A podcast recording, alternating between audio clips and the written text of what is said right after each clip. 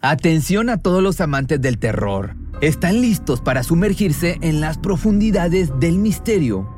Pues les presento Archivos Perdidos, el podcast que explora las historias más escalofriantes de México. Archivos Perdidos no es solo otro podcast de horror, es una experiencia única que te lleva de la mano a través de historias como si estuvieras ahí mismo, viviendo los eventos junto con los protagonistas. La producción del podcast es impecable, con una narración cautivadora, efectos de sonido envolventes y una música que te sumerge en cada narración. Y si has vivido algo inexplicable, envía tu historia al correo archivosperdidos.genuinamedia.com y únete en este viaje a lo desconocido. Y no olvides también seguirlos en Spotify y Apple Podcast para no perderte ningún episodio. En resumen, si eres un amante de los misterios y las historias intrigantes, Archivos Perdidos es una adición, un complemento obligatorio a tu lista de reproducción.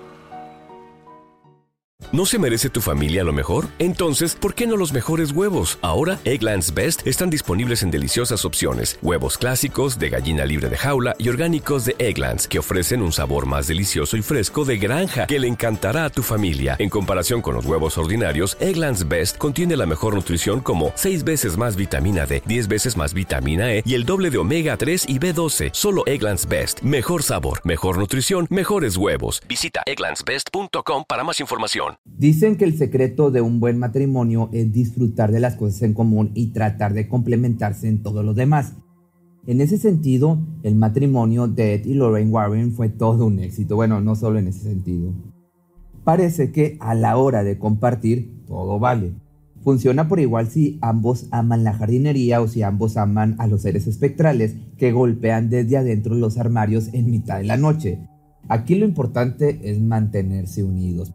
Pero ¿era eso lo que realmente tenían en común o había algo más, algo no tan espectacular como la investigación del inframundo, algo más parecido a obtener dinero fácil y obviamente fama mundial? Y con esto voy a contarte sobre la cara oculta de los Warren.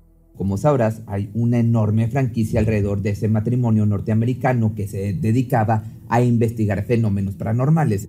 Es decir, el apellido Warren mueve mucho, mucho dinero.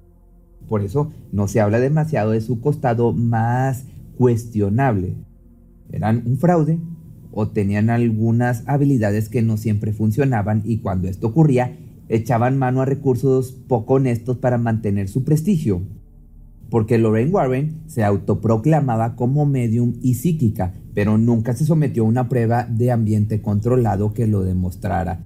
Esto hay que dejarlo muy en claro y por otra parte Ed Warren, que se presentaba a sí mismo como demonólogo, jamás estudió la disciplina. Es más, estoy seguro de que no sabías que Ed Warren en realidad era pintor. Sí, pintor de cuadros, artista. Que a lo mejor sí lo recuerdas porque, pensándolo bien, porque sale en una película, creo que es la de la monja. Pero bueno, no le iba demasiado bien, eso sí hay que decirlo, hasta que descubrió que pintar casas embrujadas podía ser un buen negocio. Y no solo eso, quédate hasta el final que voy a relatarte algo muy oscuro sobre este legendario cazador de demonios. Acompáñenme a sacar a la luz al monstruo del armario. Tal vez sin las sombras de su lado no sea tan aterrador después de todo. Y si eres fanático empedernido de los Warren, pues lo siento, pero te voy a contar la verdad. No todo lo que se ve en la televisión, o mejor dicho, en el cine, es verdad. Todas las historias comienzan en algún sitio y la del matrimonio Warren no fue la excepción. Esta parte suele quedar olvidada cuando hablamos de esta pareja que, aunque siempre tuvo un lugar destacado en la historia de lo paranormal, se hizo masiva con el estreno del Conjuro en el año 2013. Al momento de estrenarse esta primera película, Ed Warren ya había perdido la vida y Lorraine solo viviría seis años más hasta el 2019. Todos sabemos cómo fue aquello. La película tuvo un éxito arrasador y los Warren pasaron a ser una especie de superhéroes en el ámbito del terror paranormal. Y hay que decir que la película sí era buena, o al menos a mí me gustó. Pero la parte desconocida de la historia comenzó mucho antes. Edward Warren Miney nació el 7 de septiembre de 1926 en Bridgeport, en Connecticut, en Estados Unidos. Según él mismo relataría, su infancia fue tan aterradora como las peores secuencias de las películas que llegarían décadas después. Entre los 5 y los 12 años, el pequeño Ed comenzó a vivir experiencias que muy pocos niños e incluso adultos podrían soportar sin quedar marcados de por vida. Ed Warren contaría que un hecho aterrador se repetía en su dormitorio por las noches. Ocurría entre las 2 y las 3 de la madrugada, cuando toda la familia dormía y el pequeño Ed se encontraba en su cama, sumido en la oscuridad y en el sueño liviano. Primero, fue un golpe que no podía precisar de dónde venía. Sonaba como nudillos contra la madera. Una y otra vez, Ed abrió los ojos entonces y trató de penetrar la oscuridad, pero todo era confuso. Cuando logró que sus pupilas se adaptaran a la oscuridad, pudo ver algo que lo paralizó hasta tal punto que ni siquiera logró gritar para alertar a sus padres que dormían al otro lado del pasillo. La puerta de su armario se abrió por sí sola, dejando ver las negras entrañas donde no llegaba la luz de la luna que entraba por la ventana. Pero esa oscuridad no duraría mucho. Lamentablemente unas fantasmagóricas esferas de luz, lo que se conoce habitualmente como orbes, salieron flotando de las profundidades del armario. Pero estos orbes tenían rostros dentro, rostros que lo miraban fijamente mientras flotaban por el cuarto en tinieblas. El rostro que veía más a menudo era el de una anciana enojada. De pronto la habitación se enfriaba al punto de congelarme. Se escuchaban pisadas y susurros. A los pocos minutos ya estaba durmiendo en la cama de mis padres. Crecí sin saber qué era aquello. Esto, como te das cuenta, está en primera persona porque lo declaró en una entrevista para Secrets of the Supernatural. Pero por otra parte, aunque esto sin duda marcaría la vida de Edward, la que sería su esposa vivía en ese mismo momento su propia experiencia inexplicable. Lorraine Rita Moran nació el 31 de enero de 1927 en la misma ciudad de Bridgeport. Apenas un año menor que Ed, asistió a un colegio católico para niñas y fue en ese lugar cuando tenía 7 años que tuvo su primer contacto con el mundo sobrenatural. Al igual que Ed, Lorraine no tenía idea de qué era lo que ocurría ni por qué. Recordemos que estamos en el año de 1933, las historias de fantasmas y hechos paranormales estaban reducidas a las revistas Pop o Weird Tales y eran tenidas como simples tonterías, ficción barata para personas poco instruidas. Pero Lorraine no veía esferas de luz con rostros fantasmales como lo hacía su futuro esposo. Ella podía ver una luminosidad alrededor de las personas, algo que nadie más a su alrededor percibía. En una ocasión le dijo a una de las monjas del colegio que sus luces eran más brillantes que las de la madre superiora. La religiosa no entendió de qué hablaba esa niña extraña y cuando Lorraine se lo explicó fue castigada. La enviaron a rezar por mentirosa y fue entonces cuando comprendió que solo ella podía ver supuestamente la aura de las personas. Y la incomprensión no llegó solo de parte de las religiosas de la escuela, tampoco en su familia le creyeron. Así que Lorraine decidió guardar su don como un secreto, un secreto que solo revelaría años más tarde a quién sería su esposo. Ed y Lorraine se conocieron en el Teatro Colonial de Bridgeport. Ambos tenían 16 años, él trabajaba en el teatro y ella iba habitualmente con su madre. Al poco tiempo, Ed fue reclutado por la Armada a causa de la Segunda Guerra Mundial. Obtuvo una licencia de 30 días luego de que sobreviviera al hundimiento del barco en el que estaba destacado y aprovechó para regresar a Connecticut donde se casó con Lorraine. Poco después nació Yuri, su única hija. Ed había estudiado artes y realmente era un apasionado de la pintura. Y en verdad no era malo, digamos que sí tenía talento, pero no lograba destacar. Era un mercado difícil y sigue siendo, y aunque técnicamente Ed tenía conocimientos y los aplicaba con habilidad, no lograba darle a sus pinturas un estilo personal. Pero fue curiosamente a través de la pintura que el camino paranormal de los Warren comenzó a encauzarse Ed empezó a realizar pinturas al aire libre, pero no cualquier pintura. Pintaba casas y no cualquier casa, sino cosas que tuvieran reputación de estar embrujadas. Cuando Lorraine lo acompañaba, según se dice, lograba identificar cuál de esas casas estaba realmente embrujada. Ed agregaba detalles como sombras en las ventanas, siluetas furtivas y otros detalles sombríos. Luego Lorraine se acercaba a los dueños de la vivienda y les ofrecía la pintura en venta. En una ocasión, de hecho, uno de los dueños de la casa que Ed había pintado les preguntó si sabían acerca de esos temas y si podían ayudarlos con los sucesos inquietantes que atormentaban a la familia. Y del negocio de las pinturas con fantasmas dieron el salto a la investigación paranormal. De esta manera y con el paso del tiempo, Lorraine se fue acercando a los dueños de las casas que seguramente se preguntaban qué hacían dos extraños sentados observando su casa. Pues bueno, ella les pedía que compraran el cuadro que Ed había pintado, el cual normalmente estaba pintado con fantasmas e identidades a su alrededor. Las personas aceptaban comprar el cuadro con la condición de que los Warren entraran a investigar los sucesos que atormentaban a la familia. Ya para el año del 52 fundaron la Sociedad para la Investigación Psíquica de Nueva Inglaterra. Esta fundación fue la primera en dedicarse a la investigación de sucesos paranormales. Para ese entonces la fama de los Warren ya había escalado hasta los círculos especializados. Habían encontrado el oficio que ejercerían el resto de sus vidas. Desde ese momento, Ed se presentaba como demonólogo y Lorraine como psíquica y medium. Escribieron libros acerca de los casos en que habían trabajado y dieron conferencias por todo el país.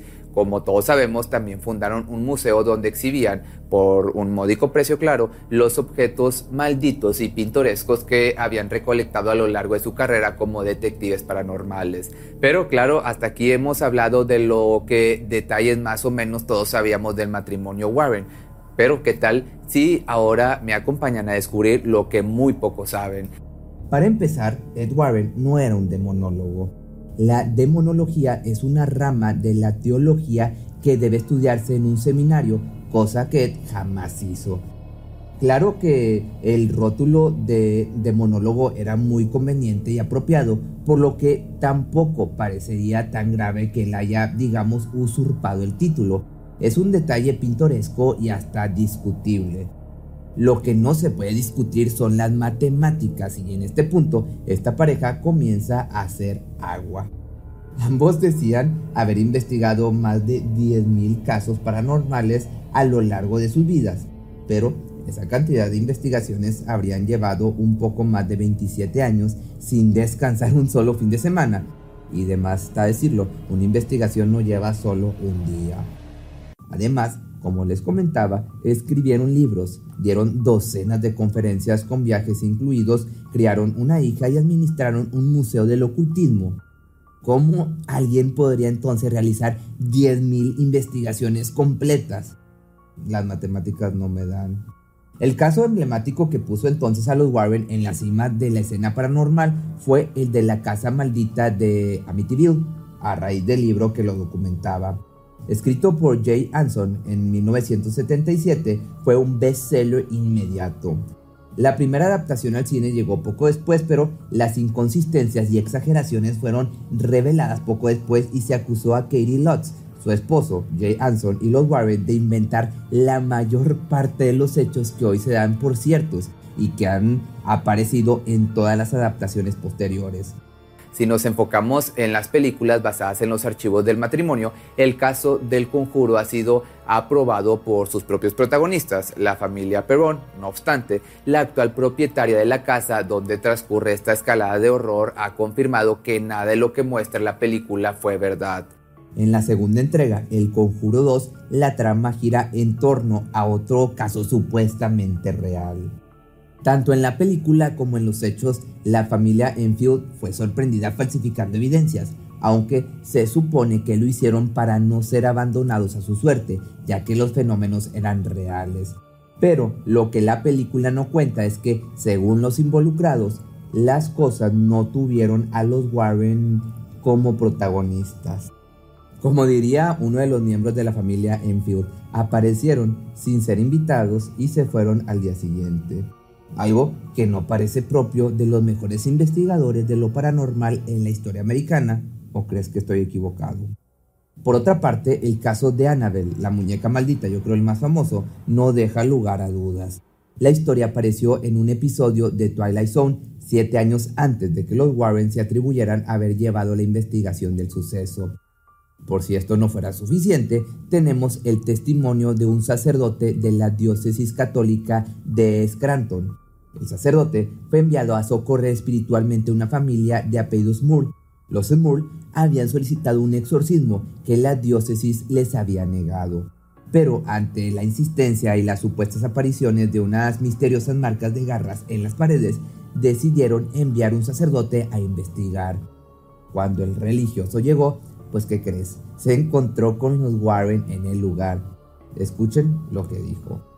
No eran sinceros, no eran lo que pretendían ser y eran proclives al sensacionalismo. Aparte, el mismo sacerdote dijo, riéndose, que más tarde había asistido a una conferencia de los Warren donde hacían gala de todo su repertorio espectacular y sus mentiras, pero que al reconocerlo entre el público de inmediato el tono de la charla se volvió discreto y apagado. Pero si los Warren fundaron su propia organización para promover la investigación de lo paranormal, esta tiene su contracara. La Sociedad Escéptica de Nueva Inglaterra es una organización estadounidense dedicada a promover la ciencia y la razón. Fue fundada en enero de 1996 como Connecticut Skeptical Society, que esta viene siendo la contracara de la organización de los Warren. Esta organización investigó muchos casos importantes. De hecho, uno de sus fundadores es el neurólogo y profesor de la Facultad de Medicina de la Universidad de Yale, y dijo refiriéndose a los Warren lo siguiente. Los conoces y dices, oh Dios mío, el tipo no tenía idea de lo que estaba haciendo, no sabía lo más básico sobre cualquier cosa relevante para la investigación paranormal o el fenómeno fantasma. También describió el Museo del Oculto de Warren como un sótano lleno de basura, muñecas y juguetes de Halloween que puedes comprar en cualquier tienda. Los Warren se negaron a permitir que los miembros de la sociedad escéptica los acompañaran en una investigación paranormal o examinaran la evidencia que afirmaban tener y que demostraba la existencia de fenómenos paranormales. Cuando se lo presionó, Ed Warren dijo que no se puede tener evidencia científica de un fenómeno espiritual. Luego de esta postura hacia los escépticos, uno podría pensar que el fraude quedaba comprobado, pero después de todo no dejaba de ser una cuestión de fe como cualquier religión. Y eso fue otro punto a favor de los Warren. Eran un amante matrimonio católico apegados a las creencias del ritual romano. Dos soldados del bien enfrentándose a la presencia del infierno en la tierra. Sonaba épico y creamos o no en este tipo de cosas o en la religión, no lo podemos negar. Pero el caso es que, veamos desde el principio, Pocas semanas después del estreno de la película, de la primera película del Conjuro en el año 2013, el éxito y el dinero entraba a baldazos por la ventana de la productora Warner Brothers. Todo era perfecto hasta que un dato que podía estropearlo todo llegó desde una acusación hecha por una mujer de 70 años llamada Judith Penny una nueva acusación de fraude hacia los Warren. Bueno, eso no sería una gran noticia, pero tampoco nada con lo que no hubieran lidiado antes. Al conocer el contenido de la declaración de Judith Penny, los ejecutivos de la productora hubieran rogado que se tratara de una acusación de fraude. La mujer, en cambio, afirmaba que había vivido en casa de los Warren durante la década del 60 en calidad de amante de y con el conocimiento y aprobación de Lorraine. Yo estoy seguro que esto no lo sabías. Todo fue resuelto fuera de la mirada del público, obviamente, y de hecho los abogados de los Warren dijeron que se trataba de una maniobra sucia por parte de un escritor y un productor de descontentos. Pero Ed Warren tenía cerca de 30 años cuando conoció a Penny, que tenía tan solo 15 años. Al no haber ganado todavía suficiente fama como demonólogo y cazador de fantasmas como para pagar las cuentas, él trabajaba como conductor de autobús urbano en Monroe, Connecticut. Penny era un estudiante de Central High School en la cercana ciudad de Bridgeport y viajaba en su autobús casi todos los días. Los dos comenzaron una relación amorosa, dijo Penny en una declaración legal que hizo en noviembre del año 2014. Según ese documento, así como las grabaciones de los recuerdos de Penny en 1963, ella se había mudado a casa de los Warren durante los siguientes 40 años, dijo, tuvo una relación sexual con Ed con el conocimiento de Lorraine. Al principio Penny se quedó en un dormitorio justo enfrente del que ocupaba la pareja casada, pero finalmente se mudó a un departamento construido por ella en el piso de arriba. Una noche dormía abajo, dijo en una grabación, y una noche dormía arriba. Arriba de él seguramente. Pero bueno, en 1963 un adolescente no se mudaba con un hombre casado sin llamar la atención. Ese año Penny fue arrestada después de que alguien informara sobre su relación con Ed a la policía local. Según su declaración de noviembre del año 2014, pasó una noche en la prisión de North End en Bridgeport mientras la policía intentaba persuadirla para que firmara una declaración admitiendo la aventura. Después de que Penny se negó a firmar la declaración, el tribunal le ordenó presentarse en una oficina para jóvenes delincuentes durante el siguiente mes. Ed la recogía en la escuela todas las semanas y la llevaba a las reuniones obligatorias. Los Warren, según ella, la presentaban de diversas formas. Podían decir que era una sobrina o una niña pobre a quien habían acogido por caridad. De esta manera, en 1978, cuando Penny tenía unos 30 años, quedó embarazada de Ed Warren. En la declaración dijo que Lorraine la convenció para que abortara porque el nacimiento de un niño podría hacerse público y cualquier escándalo podría arruinar el negocio. Aunque Lorraine ha afirmado ser católica devota, Penny dijo que su verdadero Dios es el dinero, como el de muchas personas. Querían que le dijera a todo el mundo que alguien había entrado en mi apartamento y me había violado y yo no haría eso. Estaba tan asustada, no sabía qué hacer, pero tuve un aborto. La noche que me recogieron en el hospital después de tenerlo, salieron, me dieron un sermón y me dejaron en paz. estas son afirmaciones de Penny que también ha comentado que a veces abusaba de Lorraine. De hecho, en una ocasión comentó que vio al hombre dándole a Lorraine un revés con tanta fuerza que ella perdió el conocimiento. Todo esto ha sido respondido y negado por los abogados de Lorraine, obviamente, quien estuvo envuelta en estos entredichos hasta su muerte. Irónicamente, debió vivir en carne propia que Penny afirmara que algo había ocurrido, aún sin pruebas concretas. Seguramente esa filosofía que había defendido toda su vida junto a su esposo no era tan agradable cuando estaba del otro lado de los hechos. Seguramente muchos de ustedes recordarán el póster pegado en la pared de la oficina del agente Mulder en los expedientes secretos X. I want to believe, yo quiero creer. Bueno, haya sido un fraude o no, lo cierto es que si las personas no quisieran creer que hay algo más allá de todo lo que podemos tocar y medir, los Warren y tantos otros nunca hubieran ocupado el lugar que ocupan en la cultura popular. Pero no podemos dejar de lado que en la actualidad parece haber un interés, digamos, desproporcionado en desprestigiar todo aquello que no sea respaldado por un discurso oficial, sea científico o no. Por fortuna, esto no detiene a los eternos curiosos como tú que me estás viendo al otro lado de esta pantalla y como yo. Y Lorraine Warren no hicieron más que explotar en el buen y en el mal sentido de la palabra aquello que todos tenemos dentro, la certeza de que no se trata de creer en cualquier cosa por ingenuidad, se trata de comprender que si renunciamos a creer en aquello que no podemos tocar o medir, estaríamos sacrificando la esencia misma de nuestra humanidad. Necesitamos creer que hay demonios fuera de nosotros, porque si nos dejan a solas con nuestros demonios interiores, no tendríamos una puerta trasera por donde escapar. Así que nos vemos el día de mañana en un nuevo video y si te gustaría que hiciera un video más específico, por ejemplo, de la monja que en los próximos días se estrena la película, déjame tus comentarios aquí abajo.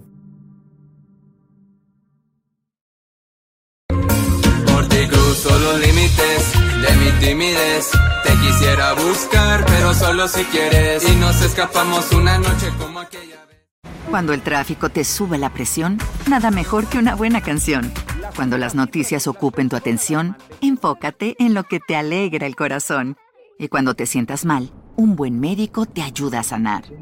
Sabemos que mantener tu salud es tu prioridad, también es la nuestra en Kaiser Permanente, donde trabajamos juntos para cuidar de todo lo que tú eres. Kaiser Permanente, para todo lo que tú eres. Kaiser Foundation Health Plan of the Mid-Atlantic Stay Inc., 2101 East Jefferson Street, Rockville, Maryland, 20852. ¿Te preocupas por tu familia? Entonces, ¿por qué darles solo huevos ordinarios cuando pueden disfrutar de lo mejor? Eggland's Best, los únicos huevos con ese delicioso sabor fresco de granja, además de la mejor nutrición, como 6 veces más vitamina D, 10 veces más vitamina E y 25% menos de grasa saturada que los huevos regulares, además de muchos otros nutrientes importantes. Así que, dales los mejores huevos.